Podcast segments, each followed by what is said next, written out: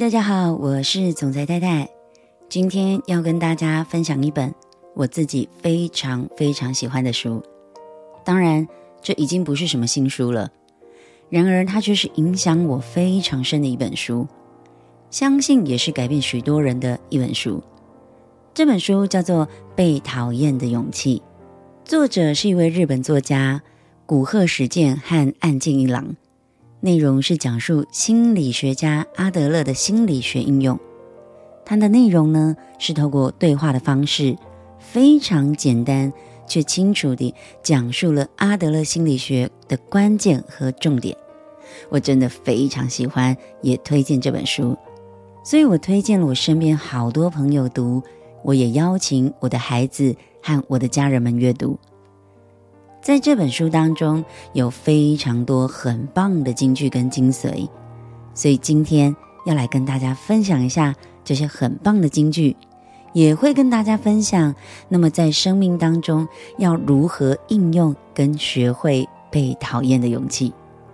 来，第一句，不在于世界是什么样子，而是在于你是什么样子。人生不是别人给的，是我们自己选择的。决定要怎么生活的是我们自己。翻白话文就是说，不要看拖别人啦。对，这就是阿德勒所说的：如果我们把人生所有的事情都推给别人，那这是错误的。因为人生的主控权是在你自己手里，不是在别人的手里。我们之所以会这样过我们的人生，完全就是因为我们这样选择。阿德勒说：“我们如果老是在看别人的脸色过生活，那为什么不能有一点点被讨厌的勇气呢？如果我们只是一味讨好，最后我们就会变得四不像，连自己也不喜欢自己。记得我因为父母分居，所以寄居在亲戚家里。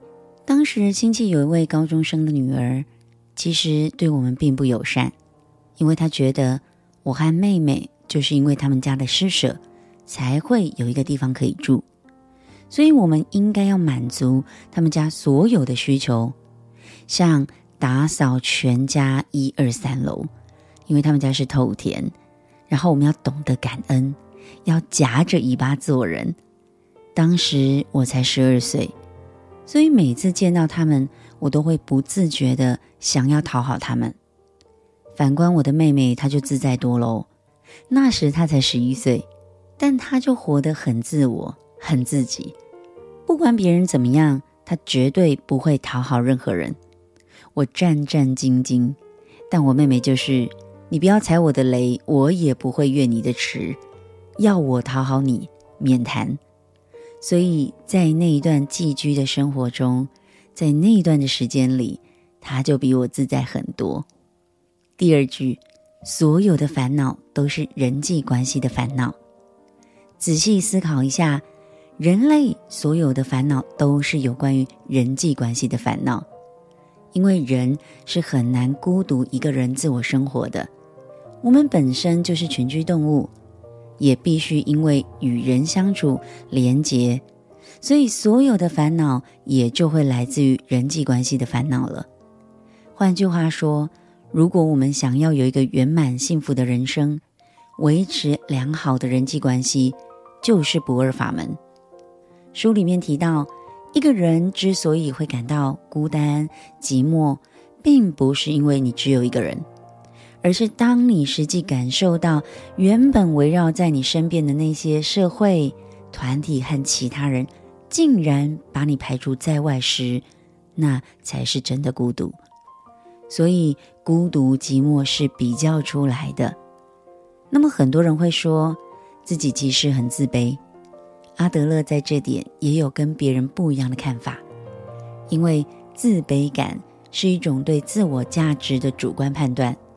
如果对于这个自卑感的批判，主观的用不是客观的事实去折磨我们自己，那么这个自卑感就是负向的。但阿德勒所说的这个自卑感呢，却是一个当人们在追求理想状态时的决心，那种应对和展现看见不足、反而会成为我们的一种努力跟成长，那是一种正常的刺激。阿德勒认为，用对了，当然就会成为你成功的催化剂。只是大多数人因为自卑感，所以他不相信原来现实会因为努力而改变，他会忽略这样的事实，所以在他还没有付出行动的时候，就产生了“反正我不行”或者是“那我就算努力了又怎样了呢”的想法，自我先投降了。所以阿德勒说，如果你把自卑感当作拒绝努力的借口，那么就会成为你成长的阻力。这也是阿德勒所说的自卑情结。自卑原本是要让我们追求更好的自己，不是拿来跟别人比较之后产生的嫉妒。我曾经有一个伙伴跟我说，他真的很难真心的去祝福一个人的成功，因为他总觉得我可以做得比他更好。我说，看到别人好，如果你会不舒服，这是正常的，因为你的不舒服通常来自于两种，一种是嫉妒，一种是羡慕。如果是嫉妒，那代表你见不得别人好；如果是羡慕，那代表你希望自己可以跟他一样好，甚至有机会可以超越他。那么这些反而是好事哦。如果你没有感觉，那就代表你已经放弃让自己可以更进步，成为更好的人。第三句，自傲的人同时也感到自卑。自卑情节有时候会渐渐发展成另外一种特殊心理状态，叫做优越情节。什么是优越情节？就是时刻会感觉到自己表现的很优秀，然后炫耀自己和一些有权有势的人关系有多么的好，想要让别人感觉到自己很特别，像是谎报你自己的学历，在装扮上极度崇拜名牌之类的，这都是一种权威的展现。而这些刻意的行为，并不是因为他本身有多优秀。而是对自己非常没有信心，导致在他心里认为，如果我不这么做，我就得不到别人的认同。所以有些人会自吹自擂，只不过是因为他感到自卑罢了。我身边有一个朋友就是如此，你总会跟他在谈话的过程中，常常听到他说：“哇，我前几天才刚刚跟某某大咖去一起喝下午茶。”或者是他总不自觉的就会去摸摸手上那一颗一克拉的大钻戒，很多朋友其实很受不了他哦，但我知道那是因为他的自卑心作祟，也因此我对他总会特别的包容，笑笑就带过。第四句，会在意你长相的只有你自己。我记得我的事业导师曾经跟我说：“你很重要，但也没那么重要。”阿德勒也认为，别在乎别人怎么看你，因为根本没人在看你。大多数人会有不自觉在意别人的眼光，生怕自己在别人眼中留下了不好的印象。但真的，其实别人并没有像你想象的一样，无时无刻的盯着你。有时候我们自己会因为有一点点小事，就感到尴尬或觉得很丢脸。像是你不小心丝袜破了，然后就觉得啊，好丢脸哦。说真的，这个尴尬哦，大概只有自己觉得，别人也许觉得这其实并不是这么重要。我们常常会在这种时候呢，无限放大自己做错的成本。事实上，我们并不如自己想象中的那么来的重要哦。有时候，千万不要把自己放得太大了。别人根本不在乎。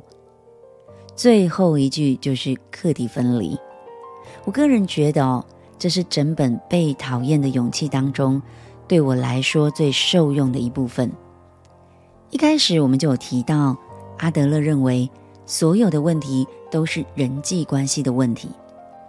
那么，为什么我们人会有这么多层出不穷的人际问题呢？很简单，就是。我们没有设下界限，没有做课题分离。导致有些人他一不小心就会踩进了别人的课题里。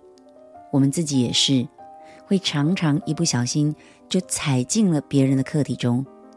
我们被踩进了，我们会觉得不高兴，想反抗。相反的，如果我们踩进了别人的课题里，对方也会不高兴，也会想反抗，然后我们自己还会又气又累，因为我们的课题被干涉了，谁都不舒服。思考一下。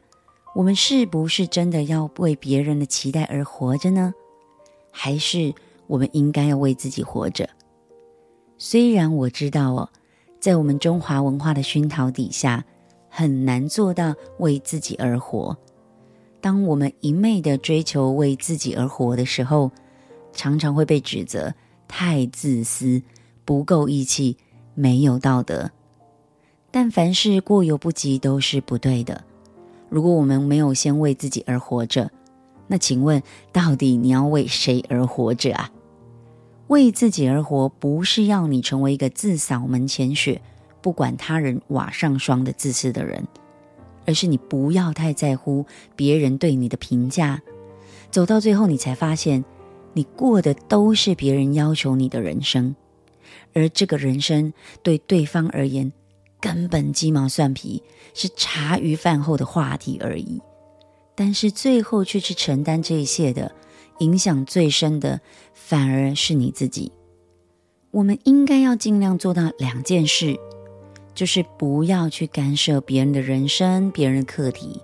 所以不要总是想要替别人决定什么，包括你的孩子、你的另一半。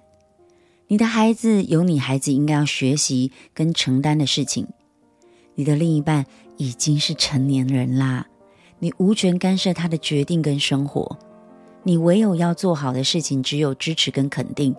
拜托，请你不要对他指手画脚，而另一方面也不要让别人对你捞过界、踩你的界限，对你比手画脚、下达命令。尤其是那种我是为你好的东西，不管是你对别人或别人对你，拜托都不要用，因为每个人都有每个人的功课，真的不需要成为谁的直升机，直直的落，直直的飞。那要怎么区分这到底是自己还是别人的课题呢？每件事情发生的时候，都仔细去想一想，这是谁的问题？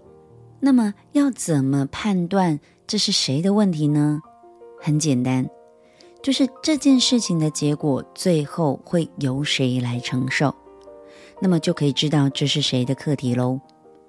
一旦这件事情是别人的课题，那就千万不要去介入他人的课题，让自己的人生变得又沉重又辛苦。想想看，有多少父母因为亲子的关系而非常苦恼？有多少父母认为孩子就是我人生的一切，所以把孩子的课题都当成是自己的，全部揽在身上。孩子的功课不好，是父母要想办法解决；孩子的功课没写，父母比他还要紧张。太多太多父母介入孩子的课题，都成为一种介入，让孩子感到反感以外。也会养成孩子弄不清楚到底什么才是他应该负责任的，最后孩子不但不感激，还会嫌你啰嗦。小时候介入，长大也是一样的。最后总会有父母发现自己介入孩子的人生，读什么科系，上什么班，跟什么人交往，怎么结婚，然后发现人生走到尽头的时候。自我已经消失不见了，所以面对课题分离，还有一个很重要的关键，叫做相信。有时候我们会介入他人的课题，或是让别人来介入我们的课题，都来自于不相信。我们不相信孩子他能自己学习，有一天他可以成长。我们不相信自己眼睛所看到的，大脑所思想以外的任何决定。都有可能是最好的。我们不相信我们自己，所以我们希望别人来帮我们决定一切。我们也不相信，如果我们没有介入别人的课题，反而有助于别人成长。所以才会导致有这么多无法课题分离的情况产生，最后彼此都很痛苦。我们必须要清楚知道，从这里开始就不是我的课题了，然后把他人的课题切割舍弃，这才是阿德勒认为对人生最好的方法。我们能做的就是选择一条认为最好的路，然后搞清楚这应该是谁负责。然后把课题切割分离，接下来不要介入别人的课题，也不要让别人介入你的。在这个前提底下，就要知道了，人际关系保持适当的距离非常重要。当彼此之间的距离太近的时候，反而无法正面对谈；但距离太远也不行，所以彼此之间保持一段一伸手就够得到的距离。关心，但不介入别人的课题。或许你会觉得相互不介入彼此的课题会践踏别人的好意。嗯，如果别人想我们介入什么课题的时候，但其实这就是一种回报的束缚想法。也就是当别人为了我们做什么的时候，就算自己不是发自内心的，我也想要加以回报的观念。所以这本书为什么取名叫《被讨厌的勇气》呢？我想，阿德勒的心理学核心重点，所谓的自由，就是被讨厌。因为有人讨厌你，在某种程度上来说，就是你行使自由，让自己生活自在的证据了。依照你自己的生活方针过日子，被讨厌的确会有一些些不舒服，但。只是为了不要让人讨厌而过上汲汲营营的生活，不止非常的不自由，同时这也是不可能的任务。为了人际关系上的自由，必须付出的代价，其实就是被人讨厌。希望不让人讨厌，或许是我的课题，但要不要讨厌我，这就是别人的课题喽。在追求幸福的勇气中，也包含了被讨厌的勇气。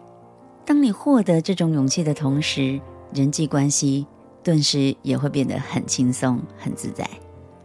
OK，以上就是跟大家分享的被讨厌的勇气的内容，希望你会喜欢，对你有所帮助。我是总裁太太，我们明天见。